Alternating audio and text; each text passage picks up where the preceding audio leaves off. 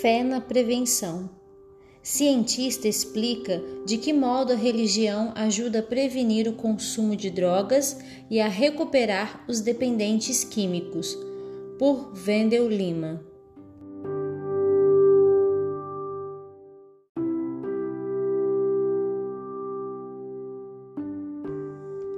A doutora Zila Vandermeer Sanches é uma referência brasileira quando o assunto é prevenção do consumo de drogas. Com graduação em farmácia bioquímica pela Universidade de São Paulo, ela cursou mestrado e doutorado em psicobiologia na Universidade Federal de São Paulo, instituição na qual leciona para o curso de medicina e coordena a pós-graduação em saúde coletiva. Zila também é autora de mais de 110 artigos científicos indexados, editora associada de revistas acadêmicas internacionais e consultora da ONU. O principal interesse dessa pesquisadora é entender quais fatores favorecem o consumo de psicotrópicos entre adolescentes e jovens adultos. Sua tese de doutorado, defendida há 15 anos, revelou que a principal contribuição dos grupos religiosos na recuperação dos dependentes químicos está em seu modo de acolher e acompanhar os usuários. É com base em seus estudos e experiência que ela concedeu esta entrevista sobre um assunto que preocupa cada vez mais as famílias. Por que você pesquisou no doutorado sobre prevenção e religião?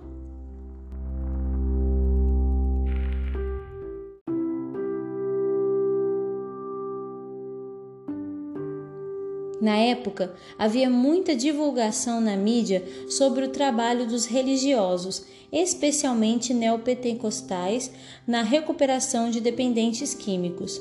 Era possível observar que os usuários que buscavam o serviço público de saúde geralmente não continuavam o tratamento e reclamavam da demora no agendamento de uma consulta enquanto os que procuravam os grupos religiosos permaneciam e até se tornavam adeptos daquela religião.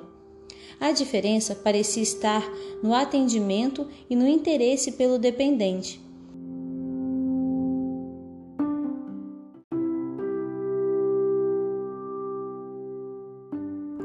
Tínhamos também muitos estudos acadêmicos quantitativos mostrando a relação entre a prática religiosa e menores índices de consumo de drogas, mas poucos trabalhos que tentassem explicar como acontece esse processo ou por que a fé é um fator importante na prevenção ao uso de drogas.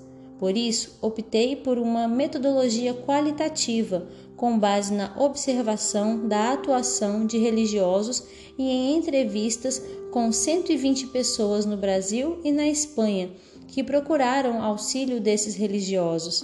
Os estudos quantitativos são mais indicados quando você entende bem o fenômeno. Não era o caso do meu objeto de estudo. Eu precisava ouvir a história das pessoas.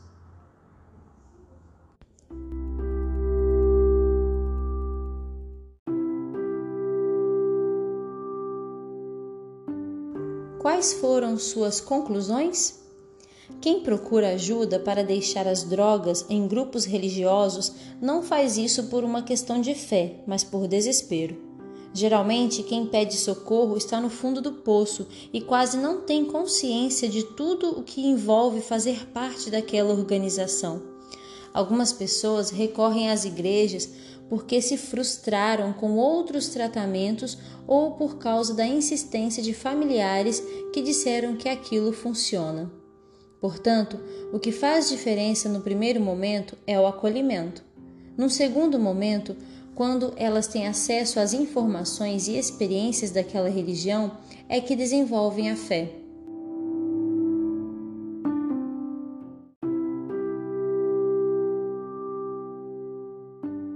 Muitos dos entrevistados disseram que foram recebidos como se fossem a pessoa mais importante do mundo.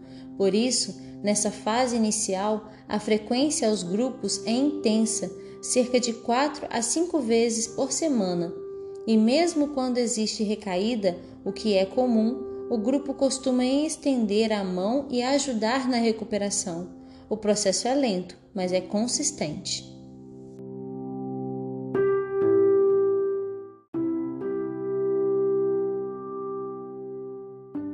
Qual elemento religioso se mostra eficaz na prevenção?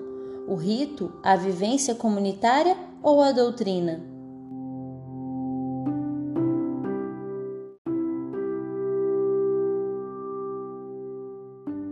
Analisei três grupos religiosos evangélicos, maioria neopentecostal, católicos e espíritas Apesar de possuírem motivações e ensinos distintos, o que é comum entre eles é a intenção de colaborar para que o dependente químico se torne abstêmio e tenha seu convívio social restaurado. Os evangélicos enfatizam que é a fé que cura e que o usuário precisa entregar o problema dele para Jesus. Costumam se reunir em células, pequenos grupos, ler a Bíblia incentivar a ajuda mútua e recorrer à expulsão de demônios. Os católicos, por sua vez, utilizam grupos de apoio mútuo e recursos terapêuticos como a confissão e a participação na missa e na Eucaristia. Eles atribuem o sucesso do tratamento a algo concreto, o auxílio de pessoas ou grupos. Já os espíritas salientam que o auxílio espiritual não dispensa o tratamento médico. Para eles, passes espirituais, a busca por reforma interior e a prática da caridade são fatores importantes nesse processo. Meu estudo e outras pesquisas internacionais têm mostrado que a confissão religiosa não é o fator mais importante, e sim a convivência numa comunidade religiosa. Em resumo, o tratamento que leva em conta a espiritualidade do dependente funciona da seguinte maneira: ele é acolhido pelos religiosos e recebe um suporte social por causa da coesão do grupo. Ouve exemplos de sucesso e começa a se consolar com a possibilidade de poder reconstruir a própria vida. É então que se desenvolve a abstinência e a recuperação do indivíduo.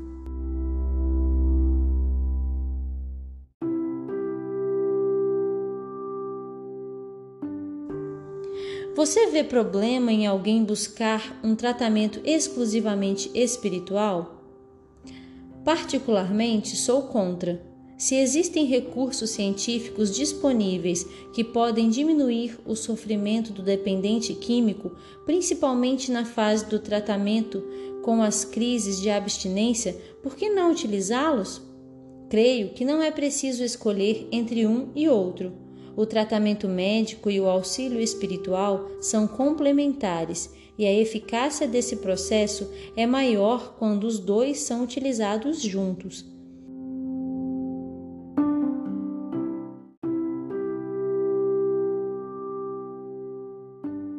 É isso que a literatura acadêmica tem mostrado.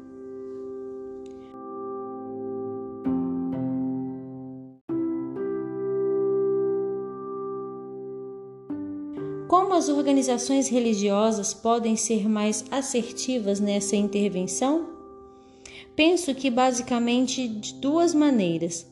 É importante que os líderes religiosos atendam quem os procura e os encaminhem para os serviços públicos voltados para dependentes químicos, como os Centros de Atenção Psicossocial, Álcool e Drogas, CAPS-AD, no caso do Brasil.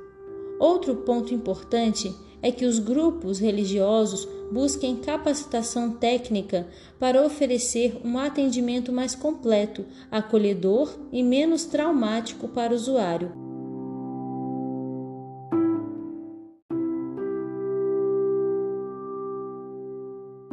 Por exemplo, um curso de extensão universitária gratuito e remoto nessa área é oferecido pela Unifesp, supera.org.br.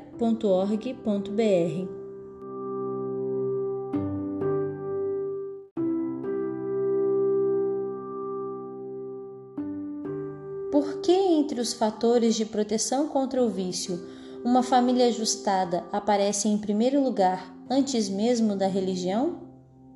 Porque a família é algo concreto, é o ambiente diário em que o jovem aprende valores, modelos de socialização e a amar e ser amado.